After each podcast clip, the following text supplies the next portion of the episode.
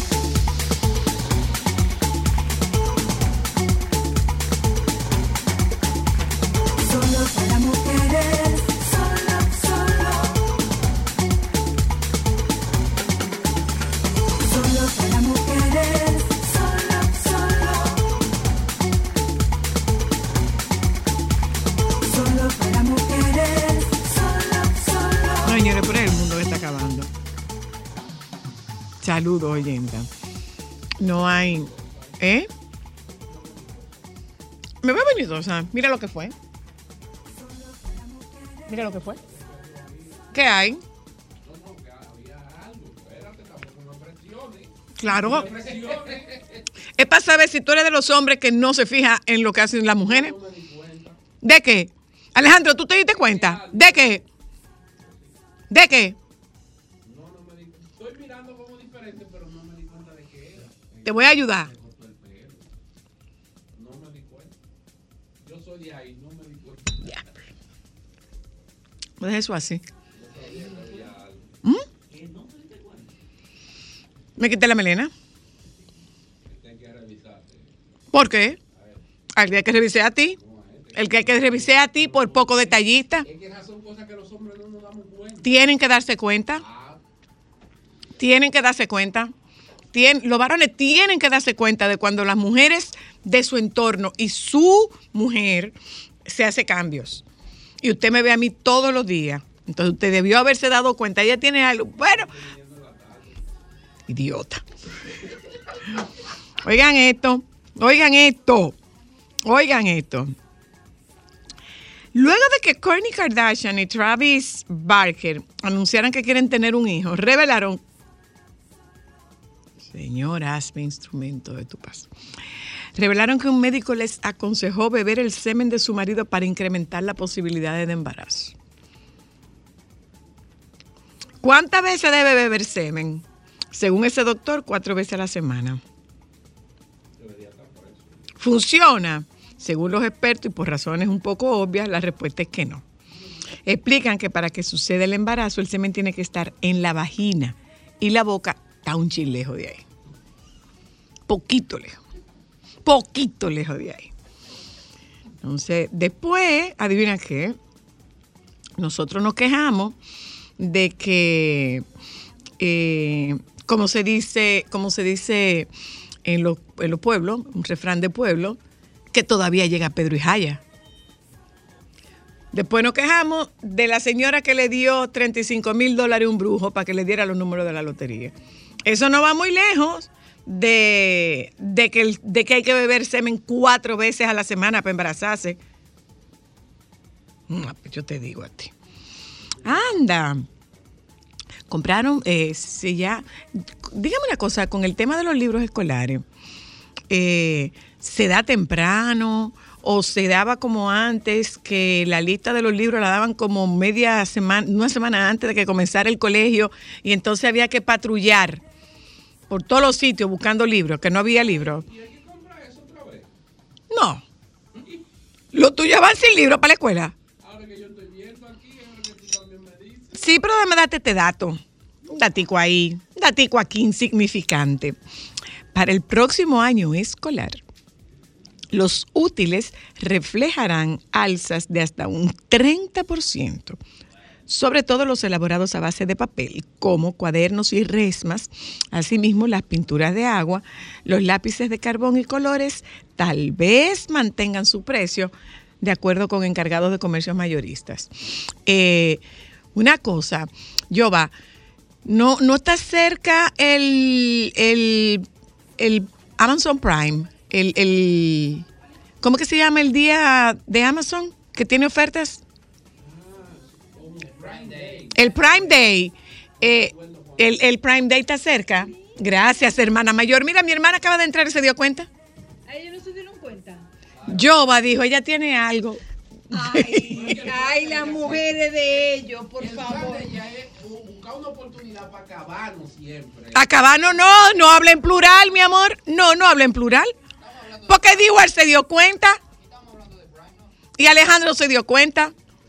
No es a No es en grupo. Es a ti solo.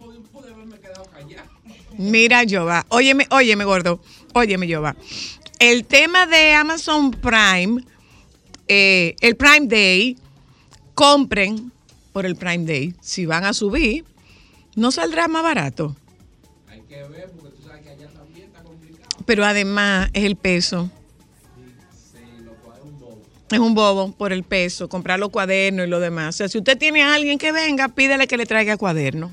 Diablo. Para que sepa. Sí, mi amor, pero déjame darte un dato. Déjame darte un dato. Eh, vamos a ver. 12 cuadernos. Ah, no, no, no, no.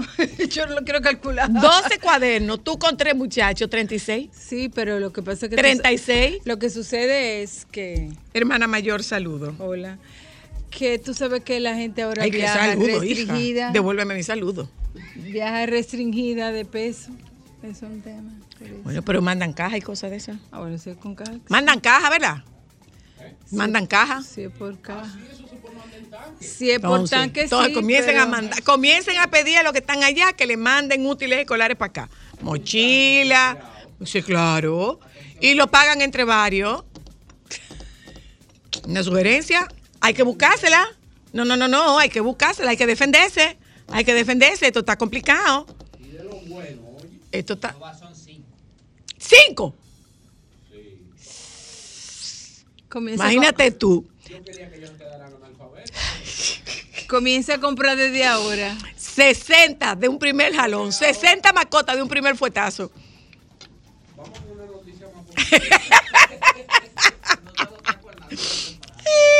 Dije, déjame pasar las Saludos, vacaciones. oyenta. Buenas tardes, bienvenida. Dice Yoba que no, que hablemos de otra cosa. ¿Eh? Oiga esto. ¿Tú te puedes parar en una sola pierna, hermana mayor? Sí. Ah, ok, pues estamos bien. Esta noticia dice que pararse sobre una pierna, eh, no poder mantener el equilibrio con una sola pierna durante 10 segundos está se- relacionado con casi el doble de posibilidades de morir en 10 años. Ay.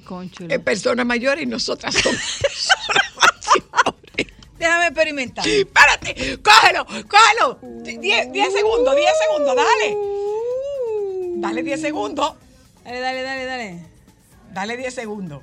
Yo quiero que Yoba lo haga. No, él no es mayor. Yoba no es mayor.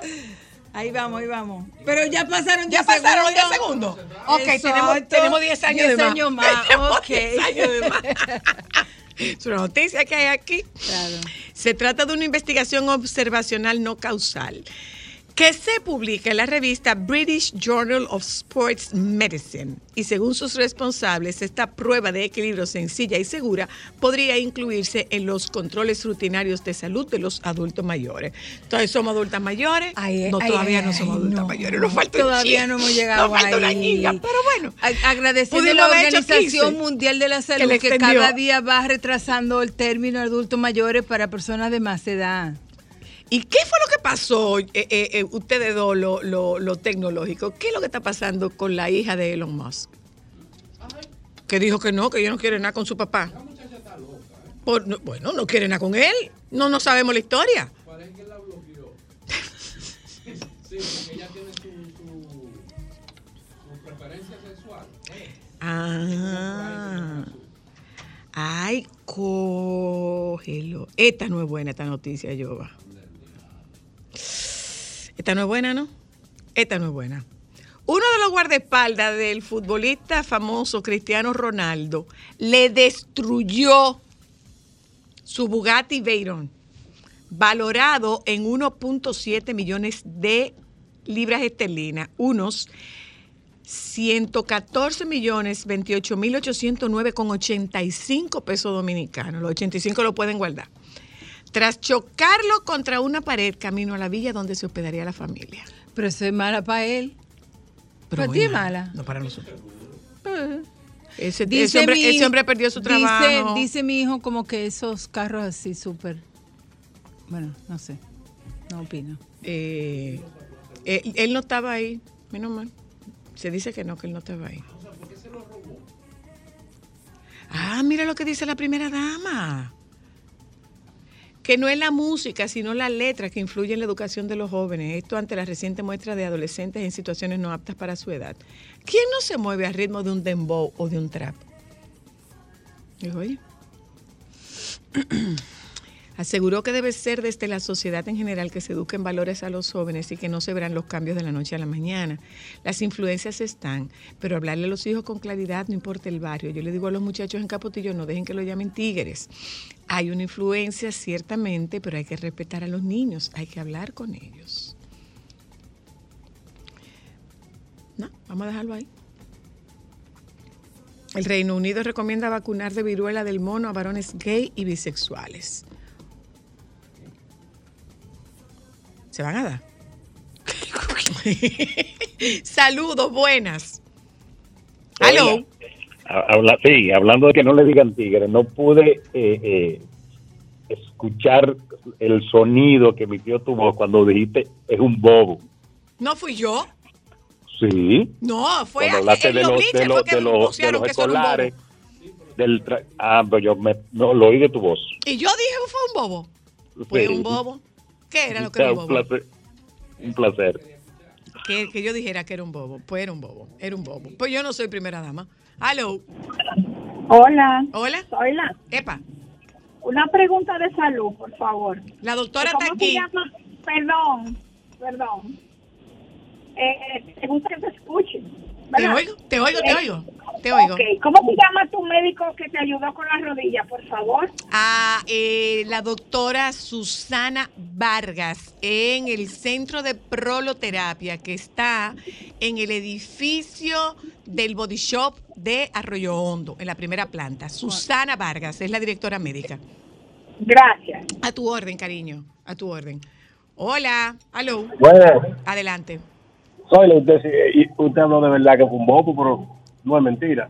Pero que qué fue lo que yo dije que era un bobo. De los de lo, de los precios de los útiles. No, no, no, no, no, no, no, no. Cuando, cuando usted dijo que eh, el, el peso de los útiles traían de allá. No, Yo no, yo, yo estoy "Oh, repitiendo, yo estoy repitiendo lo que me está poniendo a decir yo, va. No te quiero aquí. No te quiero aquí. No te quiero aquí. Ese no es lenguaje para una señora mayor. Eso no es. ¿Tú vas a durar una semana aquí? ¿Para dónde? Anda para carajo. Bueno, oyenta, miren, eh, vamos a hablar de con la doctora Luna, la hermana mayor que está aquí. Eh, vamos a hablar de sueños seguros con la doctora Luna y con el economista Eriden Estrella. ¿Cómo invertir como extranjero en Estados Unidos? Mire, yo que pienso emigrar para allá, lo ¿Para voy a escuchar ¿Para para los dónde? Estados Unidos. ¿Para dónde quién? No sé. ¿Cómo que no sabe? Y a esta altura de la vida, tú- señores, pero hay que oír cosas en su camino, señores. Hay que oír cosas en su camino. Ello hay cosas. Mira, eh, me voy, pero antes de irnos, eh, me está diciendo mi amigo Severo Rivera que el presidente Luis Abinader encabezará el acto de apertura del Festival Nacional del Coco.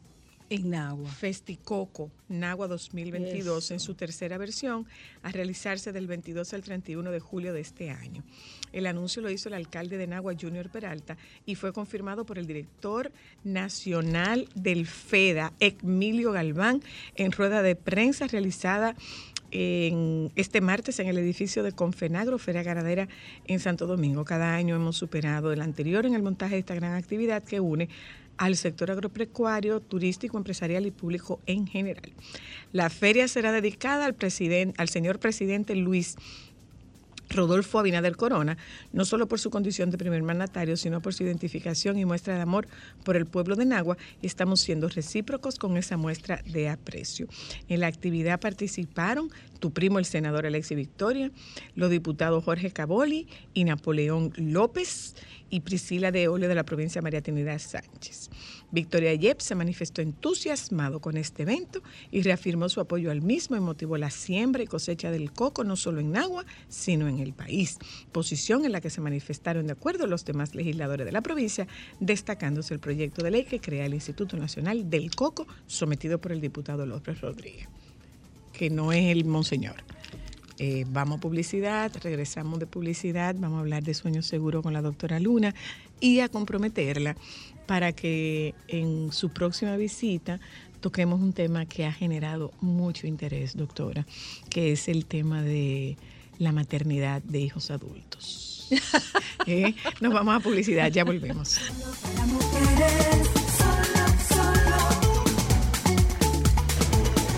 Sol 106.5, la más interactiva. Una emisora RCC Miria. Déjame cambiar tus días y llenarlos de alegría. solo para mujeres.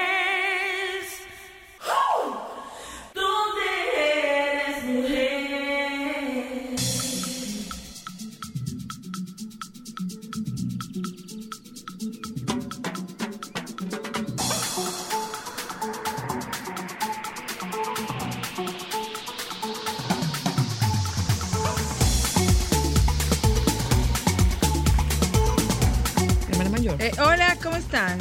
Ay, Dios. Si deja que ella termine de, de hablar con César Castellano, hablando con César Castellano, Ya, no hola. sé por qué que no está Hola, aquí. gracias por la invitación. El tema que yo he venido a hablar con ustedes es un tema Permítame muy presentarla, importante. la doctora Ah, Luna, bueno. para quien no lo sabe, es médica pediatra. Ah, hola, yo soy especialista en, En nada, en pu- nada. en puericultura. Ya. ¿Qué es la cuidar niños. El cuidado de los niños. O sea, tú los riegas y florecen. El cultivo de los niños. Así sí. Peor todavía. Etimológicamente. Me imagino que como sembrarlo, sí, es que realmente más o Lo menos, siembran. sí, hay que echarle agüita, podarlo. sí, cuidarlo. es la verdad. sí. Hablemos de sueño seguro. Primero, ¿qué es sueño seguro, doctora? Mira, el sueño seguro es una estrategia que se viene presentando desde hace muchos años eh, para evitar la muerte súbita del lactante o la muerte de cuna. Hace décadas atrás eh, se identificó que lo- muchos niños morían cuando dormían, y me refiero a niños menores de un año, eh, durante el sueño. Y se comenzó a hacer investigaciones para ver cuál era la causa. Y se dieron cuenta que eh, uno de los factores de riesgo más importante, si no el que más, era la posición al dormir. Generalmente se tendía a acostar a los niños boca abajo. Y entonces eh, eh, esta investigación arrojó de que eh, en esa posición los niños podían tener dificultades para, para poder respirar, eh, estaban eh, re- reciclando su propio CO2, era una posición que dificultaba mucho la entrada de aire a los pulmones, a veces podían encontrar algunos objetos y obstáculos en la cuna, entonces eso provocaba la asfixia. Y desde hace algunos años se ha instruido a los padres a que los niños se deben de acostar sobre sus espaldas, boca arriba. Eh, yo cuando hago cursos y talleres y hablo sobre esto, los papás siempre me preguntan, pero ¿y cómo? Entendiendo que la posición boca arriba es una posición de mayor riesgo, sin embargo no es así. Se ha comprobado y se ha demostrado inclusive en todos estos años en que se ha estado haciendo investigaciones de que eh, la posición más segura es la posición boca arriba. Eh, o sea, acostar a los niños sobre sus espaldas. Dentro de esta estrategia de sueño seguro, también eh, existen recomendaciones muy específicas en lo que tiene que ver con la cuna, el tipo de cuna. Eh, justamente hace unas semanas, unas cuantas semanas, Estados Unidos prohibió el uso de los protectores de cuna. Esto ya se venía, era una, era una recomendación que había hecho la Academia Americana de Pediatría, pero ya se hizo ley. ¿Por qué? Porque también se ha visto, o, o se, en, en estas investigaciones, que los niños se enredaban con los protectores de cuna y, y- y fallecían. Igualmente con las mecedoras que usamos mucho cuando son bebés para que ellos eh, mantener a los bebés ahí, o cuando los bebés duermen en los portabebés, o cuando duermen en la silla para carro. Todas estas eh, eh, mobiliario no son recomendables para que los niños duerman. No para que estén, sino para que los niños duerman. Inclusive en Estados Unidos ya se prohibió la mecedora, esa mecedora chula que es automática, que tú le pones un ritmo. eh, y- ¿Está prohibida? eh, sí, porque se ha visto también que han ha habido muchos ni- niños que han fallecido a causa de su uso eh, incorrecto. Y en lo que tiene que ver con sueño seguro, hablaba sobre, por ejemplo, el colchón. Y estas son cosas muy específicas que a veces los papás desconocen eh, y que son informaciones que eh, tienen un aval eh, científico. Lo- los colchones de los niños deben de ser colchones duros, no que, que se hundan. Eh, el colchón, tengo un espectador muy interesado, qué bueno, gracias. Sí, eh, eh, yo, yo quiero, con todo el respeto, doctora, vamos un poco at- hacia atrás. No, no, no, usted está aquí de invitado. Oye, ¿para dónde va él? Habla de ¿Cómo? pediatría con la doctora. ¿Cómo se ve la posición incorrecta de poner a, a dormir el niño? Y, ¿Cómo el uso de y el uso de accesorios como una almohadita. ¿Cómo que cómo o- se ve? o- No, no o me sea. ¿cuál es la forma, descriptivamente hablando, porque estamos en radio? Vi- p- de visto desde cómo- arriba. sí, cómo- visto Plano, desde arriba. plano, ¿Cómo, plano, cómo plano. debe de ser la forma segura? Boca ¿Cómo arriba. no? ¿Cuál es la que no debe tener? N- Ninguna que no sea boca, Boca arriba. Boca arriba, plano, planito, si el planito. niño duerme boca arriba, Yo estoy hablando No, el niño de un año. debe dormir Sí, boca arriba. Ahora sí. Sí, sí. ¿Entiende? O sea, ¿Quién- no es ni de ladito, no es girado, No. ni es boca abajo, ¿Quién- es boca arriba. Estoy hablando de bebés, estoy hablando de menores de un año. Cuando tú acuestas a tu bebé, eres tú que lo, eh, le pones la posición, lo colocas en la posición. Entonces la posición correcta es boca arriba, inclusive no en el medio de la cuna, sino un poquito más para abajo, eh, que esté próximo al, al pedestal, a- ¿cómo se llama? Eh, A los pies. A los pies. Separado de la cabeza, de la cabecera. Eh, sí, pero que muchas veces nosotros tendemos a colocarlo boca arriba, eh, en el medio, entonces tiene que ser un poquito más abajo, por si pa- pasa cualquier cosa el niño pueda tener, sobre todo cuando son más grandecitos, eh, alguna posibilidad de tener De- de- una superficie para tomar alguna algún tipo de movimiento. usted no se imagina lo sumamente interesante que es esta información para mí como tío. Sí, te- te- me estoy dando cuenta, O pero tú sea, estás... es, es, eh, Sí. es- nunca en mi vida había escuchado algo como esto. Una Entonces, cosa. y, eh, y eh, yo pensaba que pero- lo pero- correcto era dormir como yo duermo, arriba del estómago, pero no. No, No, oye, es yo me estoy hablando cuándo, de los hasta bebés cuándo, hasta del el bebé, año. del bebé. Estoy hablando de los bebés. Entonces, hasta el año. Ya después del año, los niños pueden tomar una posición, eh, la posición que ellos quieran eh, eh, es libre. Pero, por ejemplo, si tú tienes un bebé, vamos a suponer de siete meses, y tú lo acuestas boca arriba, ya si se pone de lado o boca abajo, no es menester tú voltearlo. voltearlo, ¿sí? ok. Ahora, si el bebé está durmiendo de día y tú lo estás observando, entonces tú puedes ponerlo a que duerma un poquito boca abajo, pero con vigilancia. Ok. Lo que estamos aquí planteando es la posición. Si ustedes se dan cuenta, y muchas mamás que me están escuchando, eh, probablemente habrán visto cómo el bebé, si duerme eh, boca abajo, puede tener inclusive la nariz tapada puede quedarle, eh, sobre todo aquí se acostumbra mucho y por desgracia todavía se sigue usando, que ponen a- en cosas dentro de la cuna de los bebés, que si muñeco, almohada, nada de eso. Todo, eh, eh, la cuna de un bebé debe de estar absolutamente vacía, o sea, sin ningún objeto. El bebé tiene que estar acostado, como dije, boca arriba, inclusive si tú vas a utilizar una, una sábana, que la sábana esté por debajo de la, de- del, Del colchón. colchón. Y si tú que- arropa, ¿qué pasa? Por eso. Por ejemplo, tú enciendes un aire acondicionado, un bebé está durmiendo con un aire acondicionado y tú lo arropas.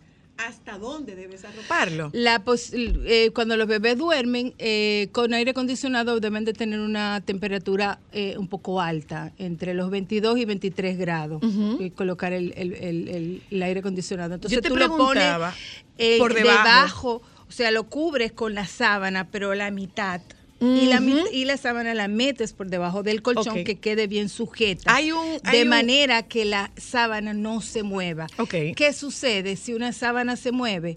Si le cae en la cara a un bebé, el Él bebé no tiene la capacidad de quitársela. Y eso ha pasado, incluso en nuestro país hemos tenido, por desgracia, niños que le han caído cosas, Y se bueno, que se ha asfixian. hecho y se asfixian. Yo te preguntaba, Josefina, yo, yo te preguntaba sobre accesorios que se usan. Por ejemplo, ahora, eh, digo ahora reciente, cuando Mateo nació, hay un accesorio que se llama Docatot.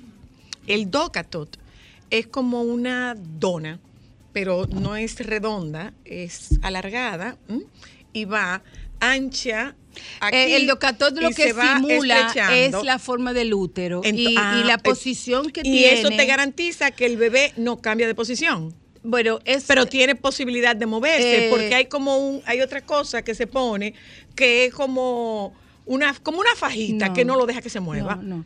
El locatot lo que tiene, eh, aquí van dos cosas. El locatot es un posicionador y, y- y tú planteas eh, de estos accesorios, pero lo más importante es que los accesorios que se usen en bebés sean accesorios que estén eh, que tengan- Avalados. y, eh, sí, que esté, que esté eh, avalado por el Comité de Seguridad eh, de, de los de las cosas que usan los niños. Entonces el locato tiene una forma de útero y básicamente lo que hace es que limita el espacio donde el bebé está durmiendo. ¿Qué sucede? Los bebés vienen del Y lo útero que están engurruñados ahí. Entonces el docatot disminuye el espacio, porque cuando los niños están en un espacio abierto, ellos pueden sentirse abrumados. Permidos, Entonces el, perdidos. el docatop Ajá. eso es lo que hace. Ok.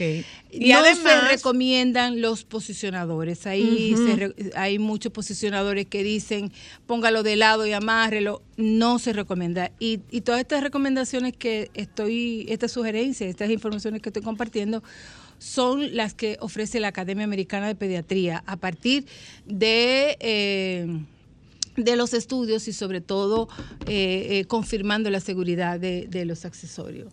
Eh, otra de las cosas, por ejemplo, anteriormente se usaban los protectores que se mandaban a hacer chulísimos, pero hoy día lo que se recomienda es que no tenga nada la cuna. Los papás dicen, bueno, pero es que si, que si se golpea, no, no, los niños generalmente no se mueven eh, cuando están pequeños. Y en tal caso lo que se pudiera hacer es como una malla, una malla que tú lo mi- vi- observas al niño, porque cuando tú tienes el bebé en una cuna, tú no lo, tú no lo ves. No lo ves, claro. Eh, entonces, eh, hay muchos recursos, como por ejemplo... Pero además lo- esta malla es como translúcida. Sí, es transparente. Y, y de- de- y deja, en todo caso, si le cayera encima, puedes respirar. Exactamente. Entonces, nada, nada suelto. Otra de las recomendaciones es, por ejemplo, que las personas... eh, ¿Qué es lo que pasa con la mecedora? Que la, el- la, a la posición. La mecedorita. La posición. Los bebés generalmente están acostados y están así. Tú con lo la barbillita sobre, sobre el, pechito. flexionada la, la- Ah, el la cabeza. cuello. Entonces eso dificulta la Pero hay una situación, Josefina, con el, con, perdón, doctora Luna, hay una posición, claro, claro, claro. Hay una, hay una, hay una situación y es que los bebés acostados en posición horizontal se les aplasta la cabeza. Ah, bueno, pues eso es otra cosa. Eh, sí, entonces, ¿cómo lo hago? No, Porque- eh, lo que pasa es que miren, eh, para mí es importante que esto quede claro, porque obviamente eh, aquí lo más importante es preservar, preservar la vida de los niños. Claro. y esto no es un invento, esto ha sido a través de los años que se ha estado eh, investigando sobre la posición, la posición segura. A muchas personas puede esto resultarles raro o, o escucharlo nuevo o no creerlo, pero esto tiene una base científica, ni siquiera de lado no de lado. Lo que tú planteas es lo que se llama la plagicefalia, o sea, que se le atla- achata la cabeza eh, porque los huesitos de los bebés son eh, todavía Maleables. moldeables. Ma- maleables, Eh, ajá. exactamente. Entonces, ya cuando los bebés tienen un poquito de tono del cuello y que se puede levantar, que probablemente los dos, tres meses, tres meses más o menos, podemos entonces comenzar a hacer la posición boca abajo y irlo cambiando de posición, inclusive cuando tú lo estás cargando, cuando tú lo estás amamantando, que la presión puedan ir cambiando, los puntos de presión puedan ir cambiando. Pero ojo, a la hora de dormir siguen estando Claro. en posición horizontal. Esa posición, eh, esa, pos- esa, ese achatamiento de la cabeza eh, eh, eh, es reversible. Es reversible. Exactamente. Entonces, para tomar en cuenta, hay también otros dispositivos. Yo particularmente no los recomiendo porque eso es ponerle más cosas a los niños. Entonces, la, la- la- la recomendación es que eh, eh, las posiciones se puedan ir cambiando, sobre todo cuando el bebé está despierto. Si está despierto o cuando tú lo estás observando, tú lo puedes poner a dormir boca abajo, por ejemplo, en el día, pero que tú lo estés observando. Ok. Esa es la recomendación. Eh, no fumar es una de las recomendaciones. También otro de los aspectos que se recomiendan es que las cunas de los bebés estén en la habitación de los papás. La Academia Americana de Pediatría los recomienda hasta los ocho meses, porque ya un bebé de ocho meses puede eh, tener recursos para actuar ante cualquier situación. Eh, a, a algunos papás, pues esto les resulta mucho tiempo, sin embargo, eh, tú sabes, esto es, es- es de acuerdo a cómo tú como mamá, como papá, te sientas de tener un bebé fuera. Hay recursos como las cámaras, sin embargo, eh, depender mucho de la tecnología también es un riesgo, porque las cámaras puede fallar. pueden Se te puede apagar la no batería, puedes claro. oír. Eh, no arropar mucho también, eh, el aumento de temperatura eh, también puede ser un factor de riesgo para que los niños puedan morir en Una cuna. cosa, Josefina, a propósito de, de- del tema de seguridad y sueño. Eh, ¿Cuánto tiempo después es recomendable acostar un niño tras la ingesta? Un lactante, por ejemplo. ¿De una vez? No, eso no tiene que ver. Ok. No, eh, la- por ejemplo, en los bebecitos, y, y, que, y, y traigo a colación, eh, eh, porque la posición boca arriba incluso se recomienda para los niños que regurgitan o vomitadores. ¿En serio? Está recomendada Uno podría por pensar la- como al revés. Exactamente. Que podría como aspirar. eh, Es muy buena eh, esa acotación porque es que los bebés tienen un reflejo. Cuando van a vomitar, la dejan la cabeza. Eh, y entonces esa recomendación está avalada por la eh, Organización de Gastroenterología Pediátrica, tanto la americana como la española, en los niños regurgitadores o los niños vomitadores. En el caso de cuando acostar a un bebé, tú lo pudieras, si es un bebecito, saca los gases y lo puedes acostar. Ahora, en los niños regurgitadores o vomitadores, la recomendación es ponerla en semisentado por unos espacios de 15 o 20 minutos y después acostarlo. Doctor. Es una estrella. Digo, tú estás viendo. Tú No, estás viendo. Es una estrella la doctora. Esa es mi hermana. Fíjese lo siguiente. Un hombre sin ninguna experiencia paternal de ningún tipo Ajá. se ve en la situación de que necesita cuidar a un niño, bebé, que no tiene un año. Le doy mi teléfono para darle un curso de esto, de capacitación. Genial. Sí. Pero Sí. ¿cuáles serían tres tips, tres consejos generales? No, no, no, no, no vamos a dar eso, que de un hombre para cuidar a un niño. Buenísima. Ok, Mira, eh, aguántame ahí. Déjame tomarte llamada. Déjame tomarte llamada. Hola, te la trajimos a ti. Él está haciendo la consulta. Llama. Está haciendo la consulta. Está aprovechando. Está, apro- está como tú. Aprendió de ti. No es normal para un hombre encontrarse con una doctora como usted. Es Porque le pueda dar, no, no es normal, para nada, ningún, en ningún círculo social, ni nada por el estilo, no es lo común. Por- lo que pasa es que tampoco es muy frecuente encontrarte con una pediatra especialista en cuidado de bebés Es cierto. sanos. la- Bueno. de puericultura.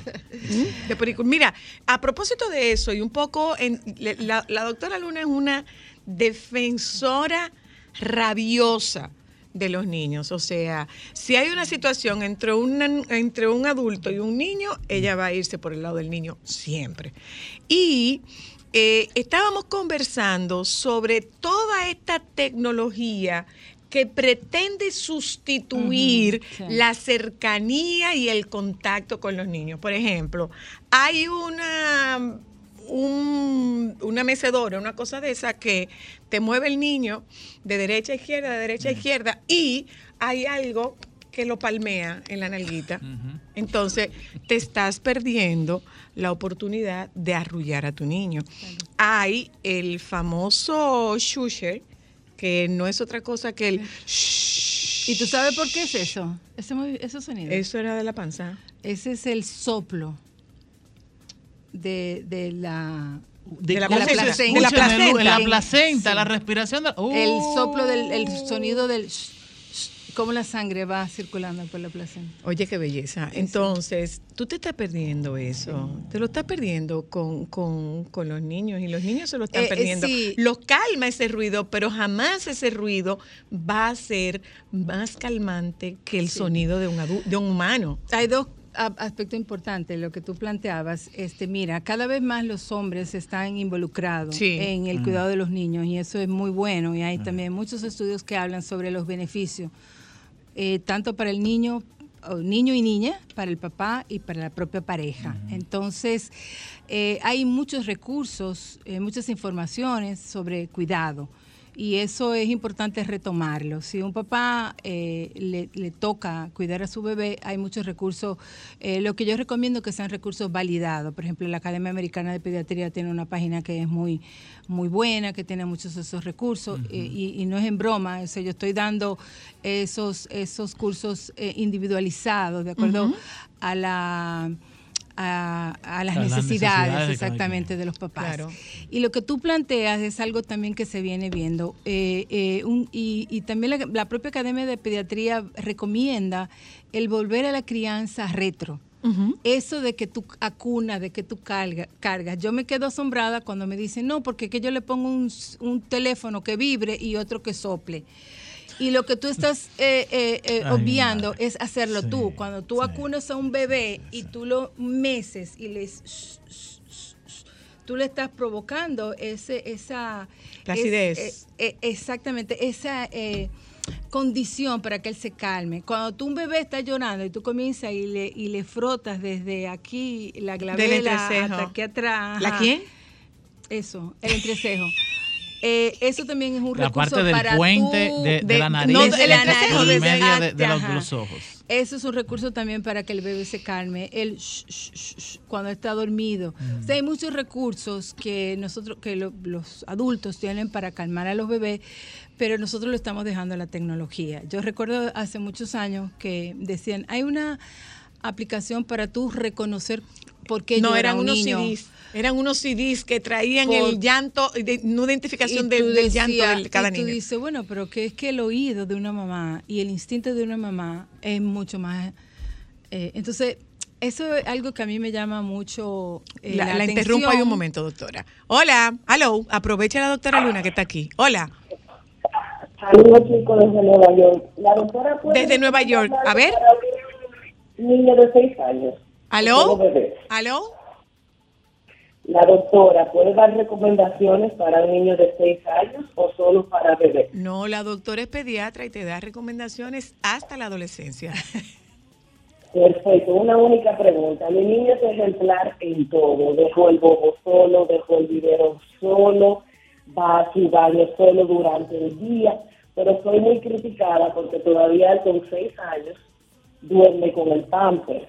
La única pregunta es, ¿él lo va a dejar solo o esto depende única y exclusivamente de la mamá? Es irlo entrenando para dejar el, el- el pañal de noche. Eh, muchas veces ellos eh, mm, probablemente no van adquiriendo esa habilidad por comodidad de la mamá o de los papás para no tener la situación, no sé si es tu caso, para no tener la situación de levantarse. pipí. Pero fíjate si tu bebé eh, se Es un niño de levanta, seis años, si es un tu niño de niño seis años. eh, no orina el pañal en toda la noche, no lo necesita. Entonces tú puedes hacer, darle, dar el paso. También en caso de que él se vaya a hacer pipí, eh, tú lo que puedes hacer es limitar un poquito la ingesta de líquido en la noche, a, a llevarlo al baño antes de acostar y, eh, bueno, si se despierta y tiene necesidad, eh, llevarlo. Pero es un entrenamiento que tú tienes que apoyarlo para que él eh, vaya teniendo confianza para dejar el pañal. Y un detalle como psicóloga, revisa si hay algún cambio en su entorno que por mínimo que pudiera ser, podría tener una incidencia. Revisa si hay algún cambio en su entorno. Gracias por la llamada. Hola. Hello. La doctora Luna está con nosotras. Hola. Buenas tardes. Buenas. ¿Cómo manejar el, un niño de tres años que no se quiera despegar para nada de los senos? Aunque ya no, no se lacta normal, pero sí la manía de tocarlo y uno de otro día chuparla. Mm, con tres años, doctora. Y otra llamada. Hola. Hello. Hello. Sí, buenas tardes. Buenas.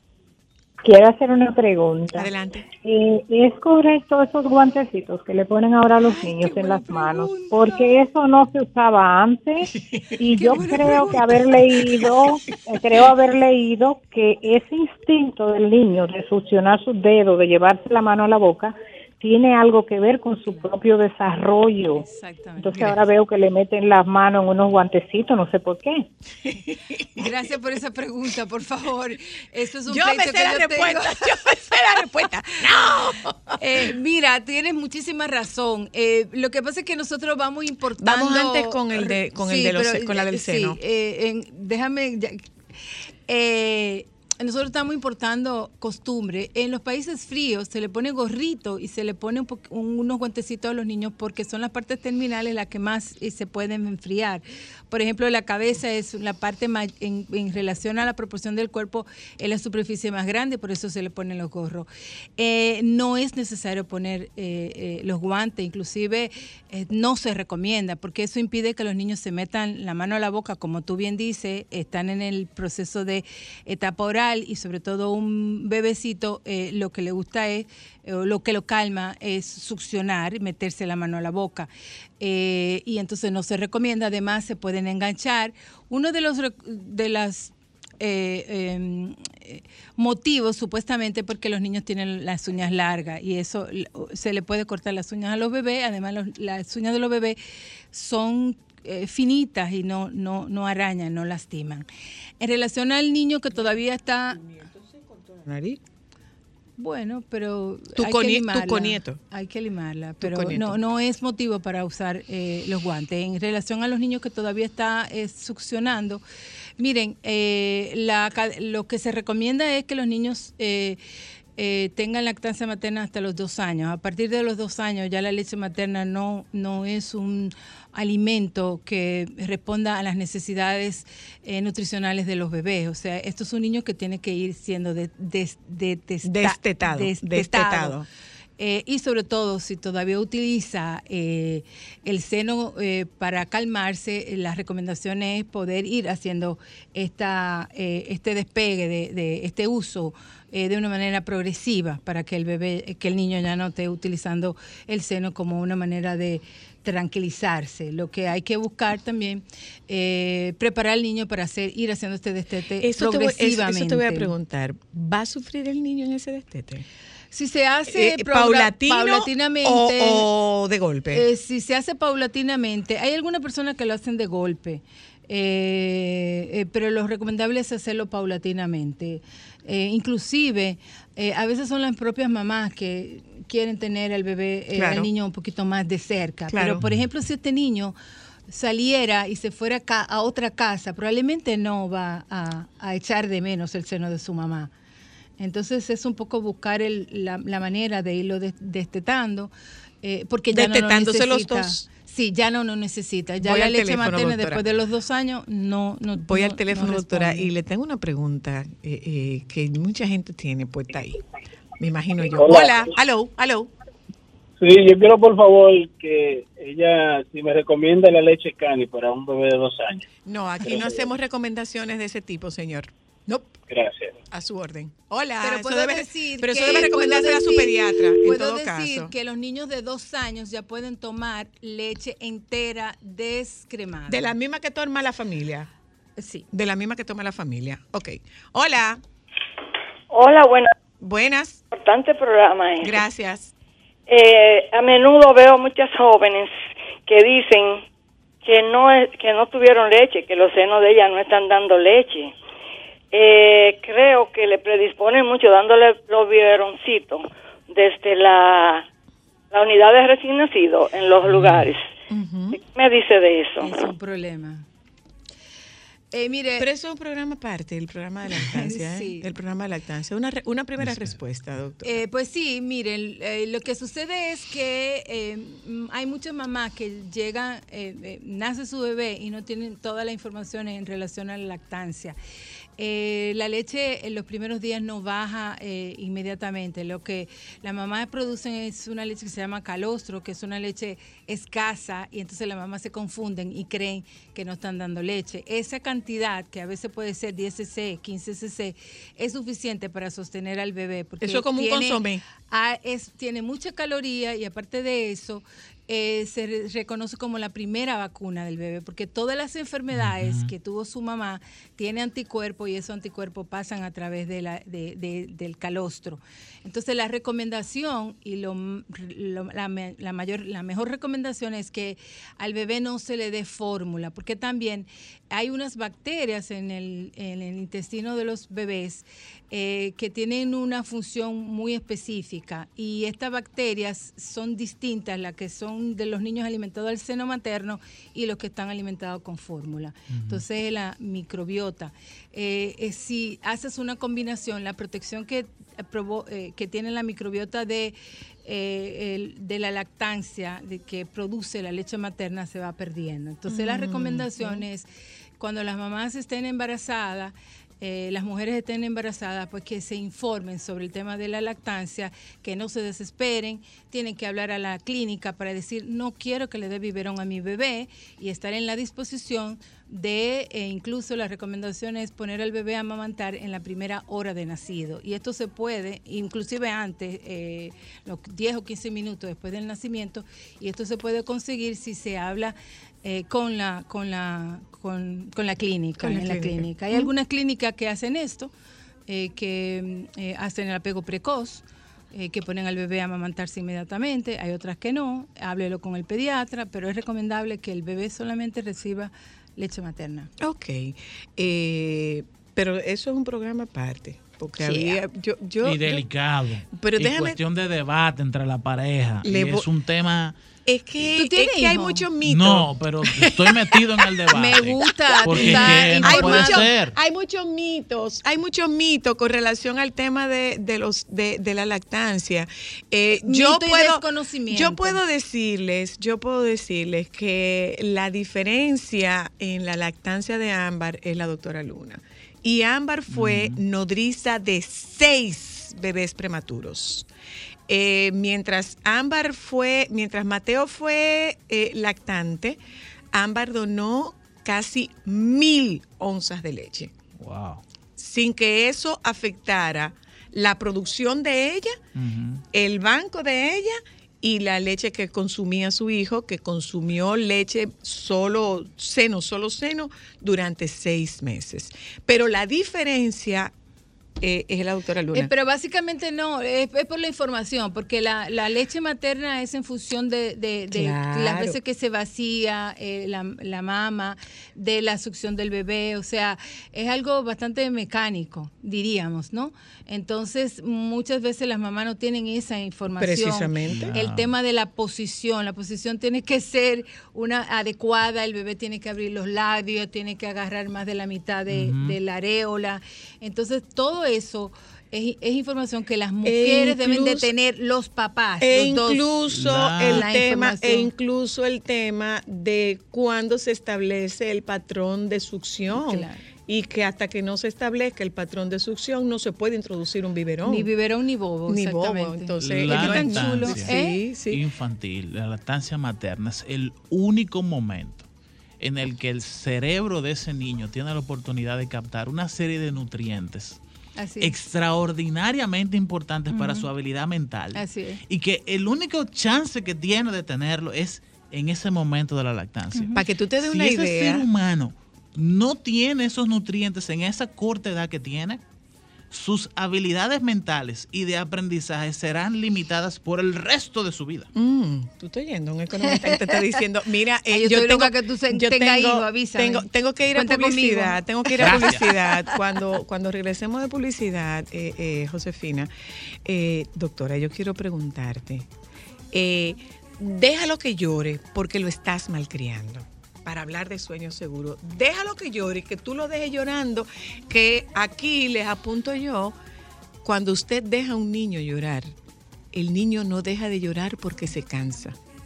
El niño deja de llorar porque pierde la esperanza de que lo ayuden.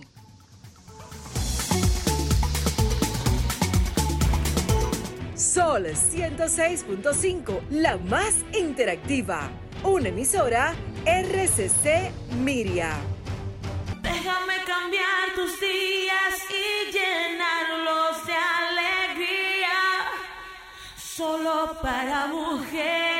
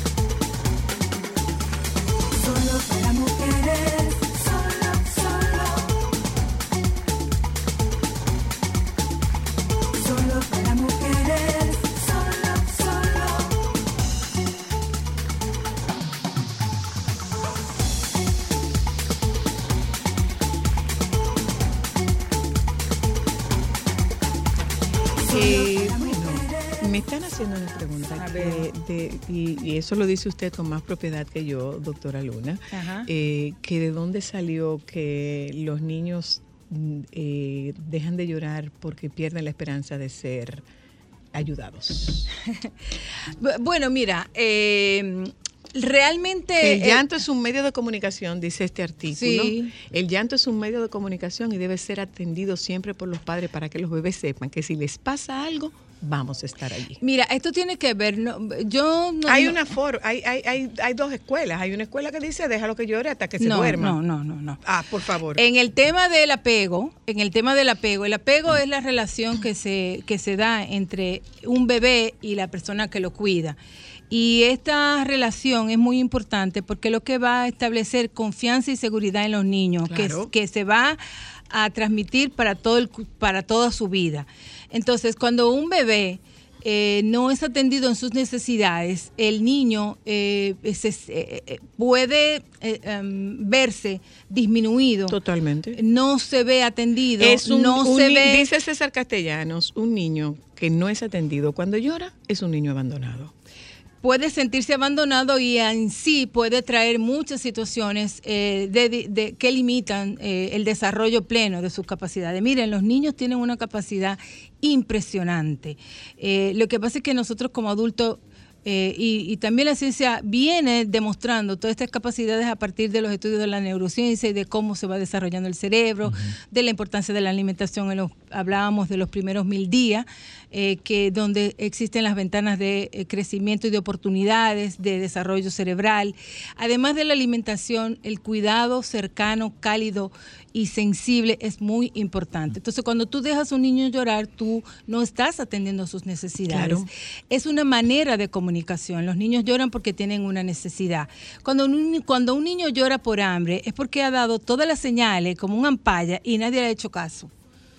Eh, entonces ellos lloran cuando tienen hambre, lloran cuando tienen sueño, pero antes del llanto, por ejemplo, cuando un niño tiene sueño, comienza y se rasca, o comienza y se desorganiza, como yo digo. Se le ponen los O- ojitos rojos. O cuando tienen coloradita. hambre, ellos comienzan, ellos te van dando una, una alerta antes del llanto. Si hay un cuidador receptivo de esas señales, atiende al niño antes de que el niño llore. Ahora, obviamente, un niño abandonado es un niño que va perdiendo las esperanzas. Claro. Yo no, no, no digo, no, no soy categórica en que si tú lo dejas llorar uno, dos días, dos, tres días, no pasa nada. Ahora, si es un niño que no, ha- no tiene un adulto que responda a sus necesidades, por supuesto que es un niño que va perdiendo eh, eh, eh, las, espera- las y- esperanzas. Y, la sensación de, Y ser- de ser- de- de importarle a alguien. y esto lo podemos ver, por ejemplo, lo podemos ver en los niños institucionalizados. Aquellos bebés, inclusive... eh, ¿Qué por es un niño institucionalizado?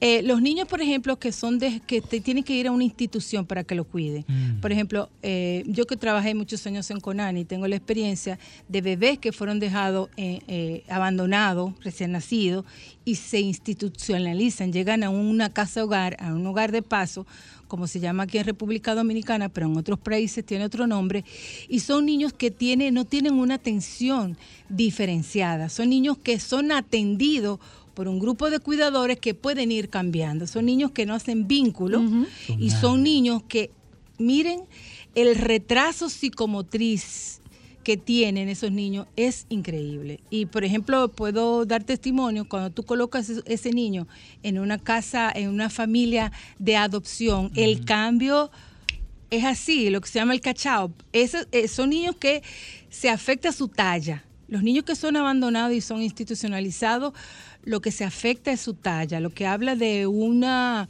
una afectación crónica. Hay bajo peso, eh, son niños que tienen retraso psicomotriz, o sea, tardan Vamos a ver las los- capacidades. Vamos a ver los niños de la, La- guerra, los huérfanos de la guerra. ¿Qué pasa con esos niños que son institucionalizados, pero que no se les pone la mano? no pero lo podemos ver eh, en estos casos que nosotros tenemos aquí. Entonces, eh, son niños tristes. Ahora, cuando tú los colocas en una familia que le da los cuidados y las atenciones, esos niños Florecen. aumentan de peso, de talla y van haciendo recuperación y se ponen al, a- en seis meses se ponen a la par probablemente con un niño de su propia edad, siempre y cuando la intervención haya sido a buena a buen tiempo. Cuando la madre y el niño tienen un buen apego, no habrá llanto inmotivado, pero no podemos criar por wifi, hay que estar ahí. Claro. Por eso el Wow. permiso laboral postnatal es tan importante, siempre y cuando se acompañe con la educación a los padres sobre cómo aprovechar ese tiempo. Ahora sí, voy a publicidad. eh, ustedes se intercambian los teléfonos, ¿eh? se intercambian los teléfonos. No, ya, ya. Eriden, Eriden toma la clase que tenga que tomar. Eh, un detalle para quienes nos estuvieron hablando desde, desde Nueva York. Eh, la doctora hace consultoría desde República Dominicana vía eh, por, por Zoom, por, por WhatsApp o como fuere, porque muchas veces eh, quienes tienen, quienes ejercen la maternidad en Estados Unidos no tienen acceso a este tipo de información con la rapidez, con la prontitud con que pudieran necesitar acompañamiento Y e información. Y también en República Dominicana. Y aquí también. Eh, el orden. número de la doctora, eh, ¿te doy, doy tu número o doy tu Instagram? Instagram. Ah, que me bueno, está, ¿a cuál? ¿A tiempo FIFA de lunar, FIFA, lunar. lunar. FIFA Ajá. lunar. A la orden. Eh, yo tengo, la doctora ve pacientes mías en, en Nueva York y la diferencia ha sido significativa. Significativa. Sí. Eh, nos vamos a publicidad, regresamos en un momentito y cuando regresemos aquí hablamos con Eriden Estrella sobre cómo invertir como extranjero en Estados Unidos. O sea, hay que sacar los cheles de aquí y llevárselo para otro lado. Es la única forma de protegerte de la inflación. ¡Bingo! ¡Ah!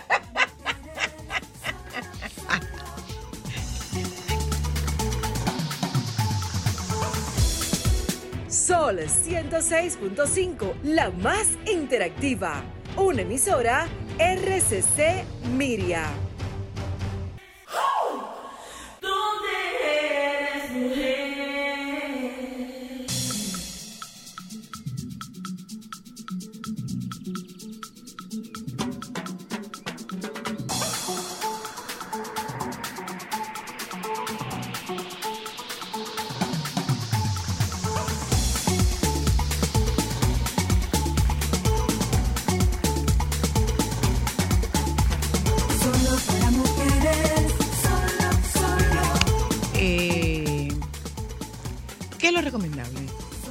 Este momento?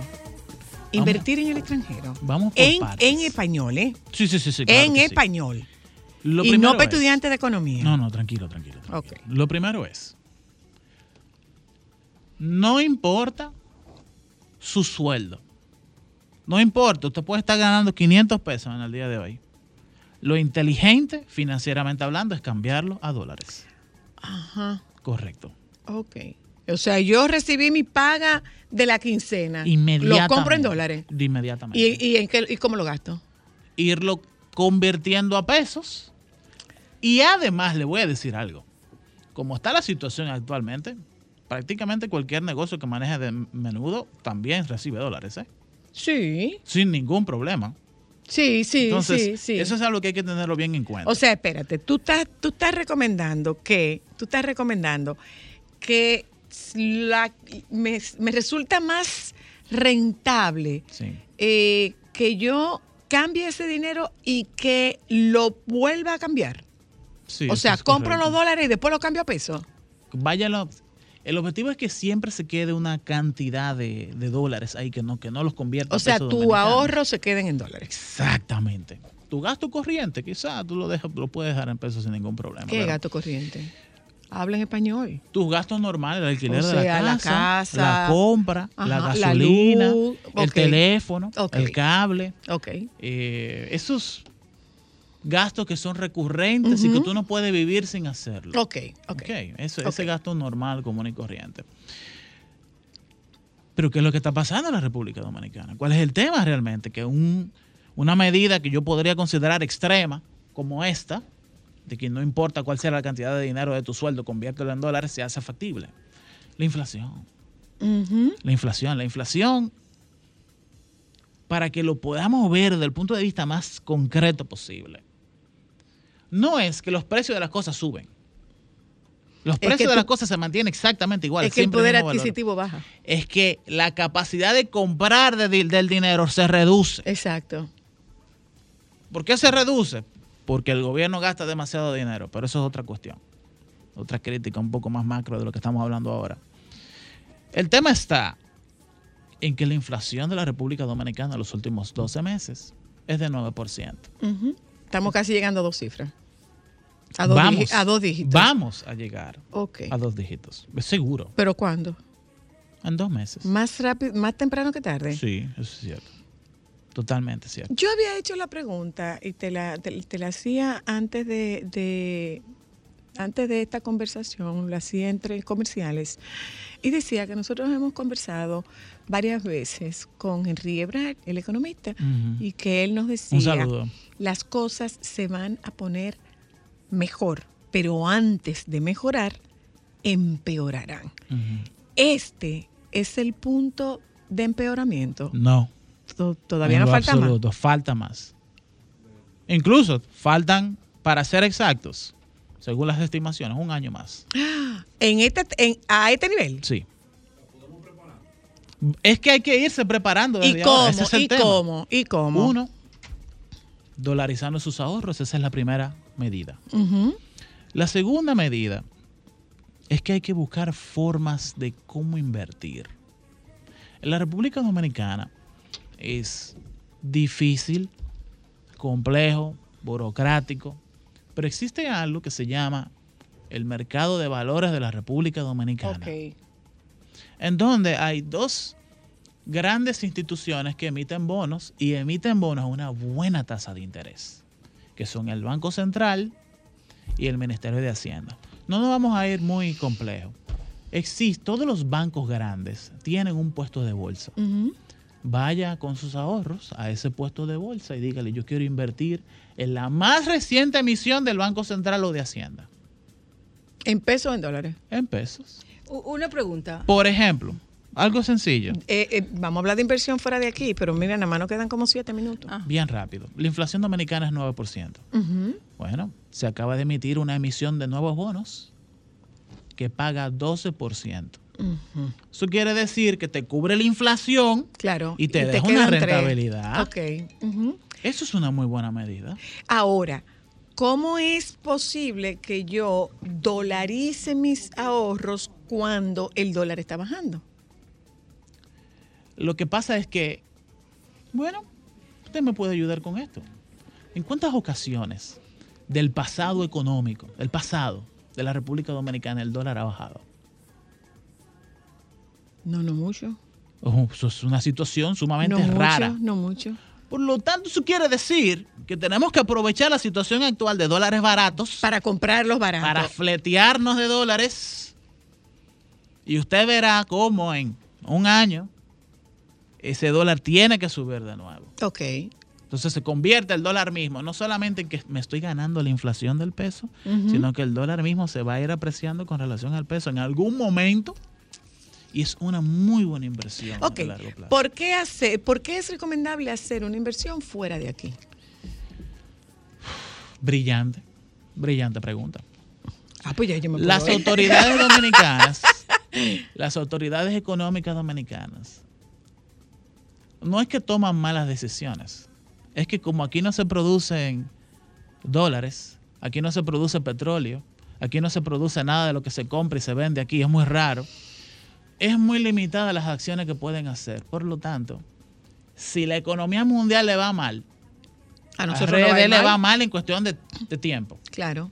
Pero existen países de moneda fuerte, por llamarlo de alguna forma. ¿Cuáles No- son? No, quiero decir solamente Estados Unidos. No, ni, el euro. Bueno, pero el, euro, pero el euro también está bajando. Está bajando.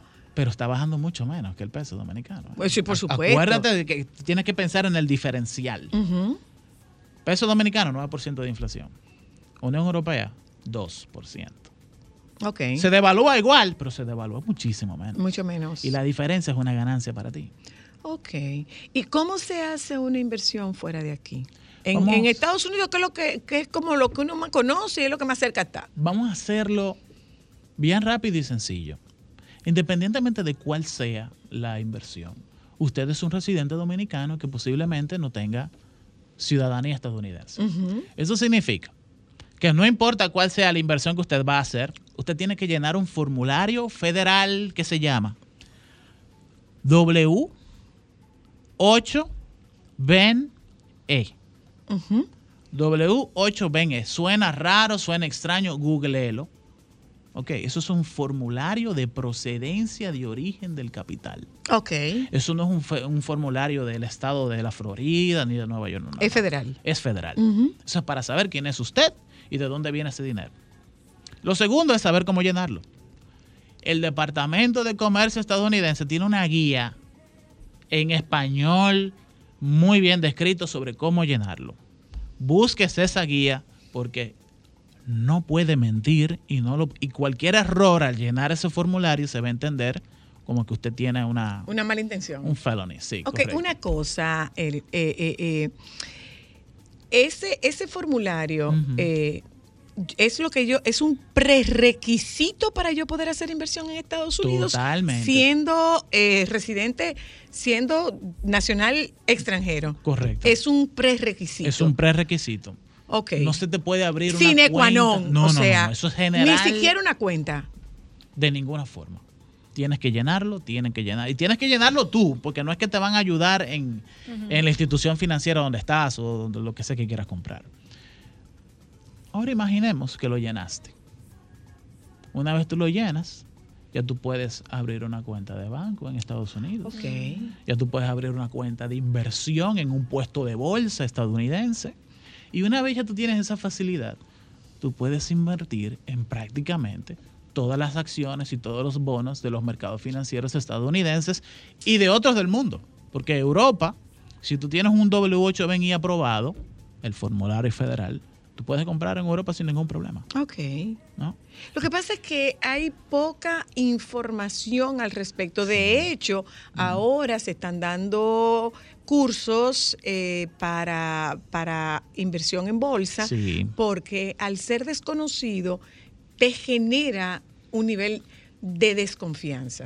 Y yo no diría solamente de desconfianza, es que realmente eh, al dinero que usted no le pone atención, el dinero es muy celoso, se va. Sí, claro.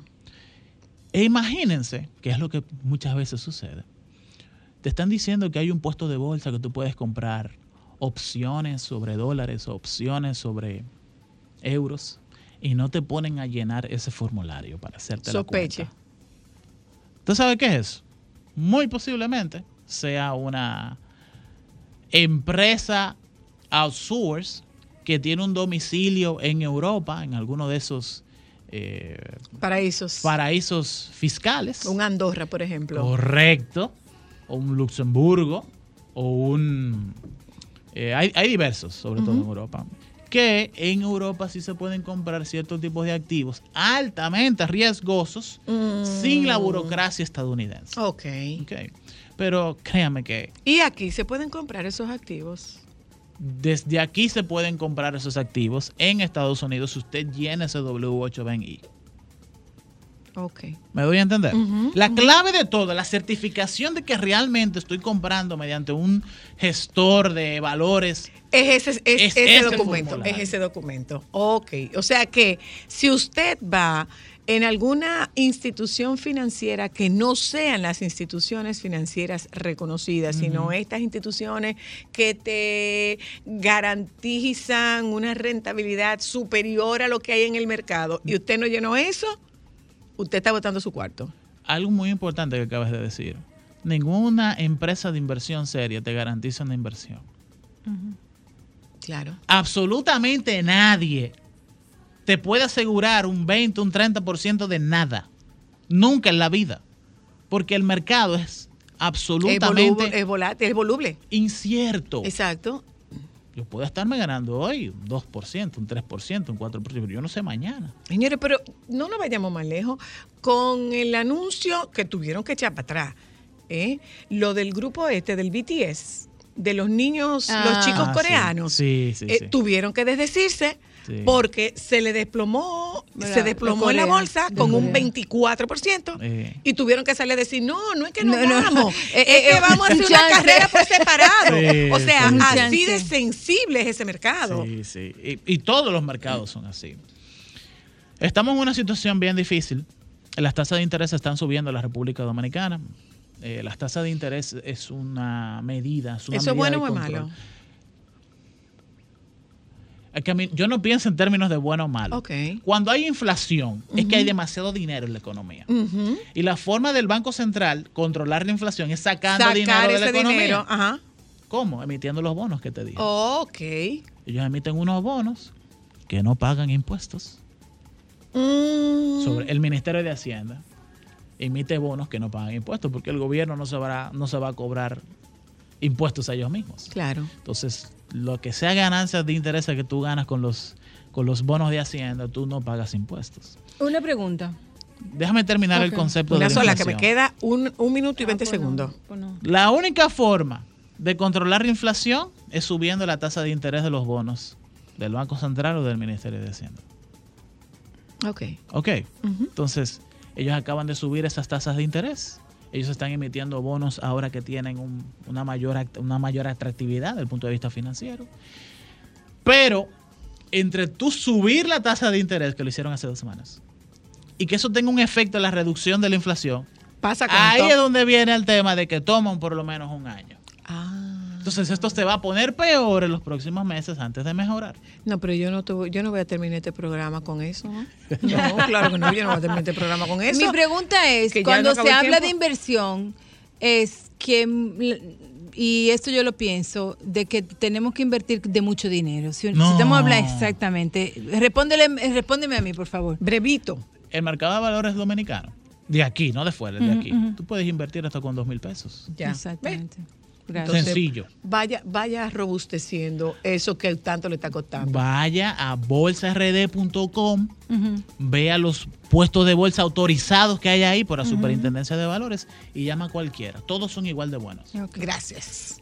Eh, nos vemos la semana que viene, si Dios quiere. Siempre a la orden. Eh, muchísimas gracias. Lo que pasa es que el tiempo tú te lo tomaste consultando a la No, doctora. lo que pasa es que de verdad eran dudas existenciales. Eh, gente, nos juntamos con ustedes mañana. No hay sol de la tarde hoy. ¿O lo voy a hacer yo? ¿Será yo que voy a hacer el sol de la tarde? Pues no me va nadie por aquí. ¿eh? Nos juntamos mañana, si Dios quiere. Sol 106.5, la más interactiva. Una emisora RCC Miria.